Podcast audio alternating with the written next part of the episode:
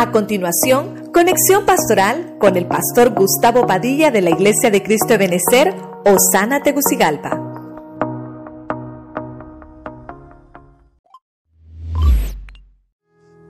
Dice la Biblia, no toquéis mis ungidos. Siete razones, hay un montón, ¿verdad? Pero las siete razones, una, ¿por qué? Porque el ungido debe estar ordenado.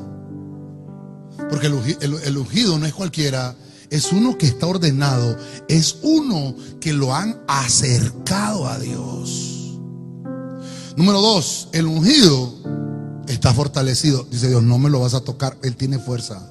No lo vas a tocar, está fortalecido. Ha habido un incremento de poder en Él. Tal vez vino sin fuerzas, pero ha habido aumento de poder en el ungido. Número tres, ah, no lo vas a tocar porque está respaldado. ¿Por qué está respaldado? Porque la ayuda que él recibe viene del cielo.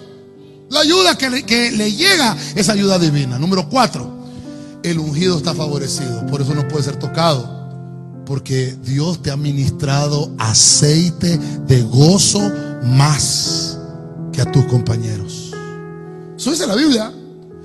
Número cinco, tremendo. El ungido no puede ser tocado porque está, está medicado. Hay medicamentos naturales que Dios nos está proveyendo, pero también hay medicamentos espirituales. Entonces dice Dios, está medicado, tiene un remedio espiritual. Yo le estoy proveyendo los recursos para que esté sano y saludable. Número 6. El ungido no puede ser tocado porque está en un lugar a salvo.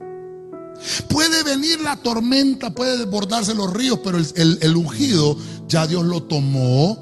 Dios se movió del trono, salió al encuentro de las trampas que el enemigo quería ponerle y Dios lo tomó y lo puso en un lugar a salvo. Esa es la obra redentora de nuestro Señor Jesucristo.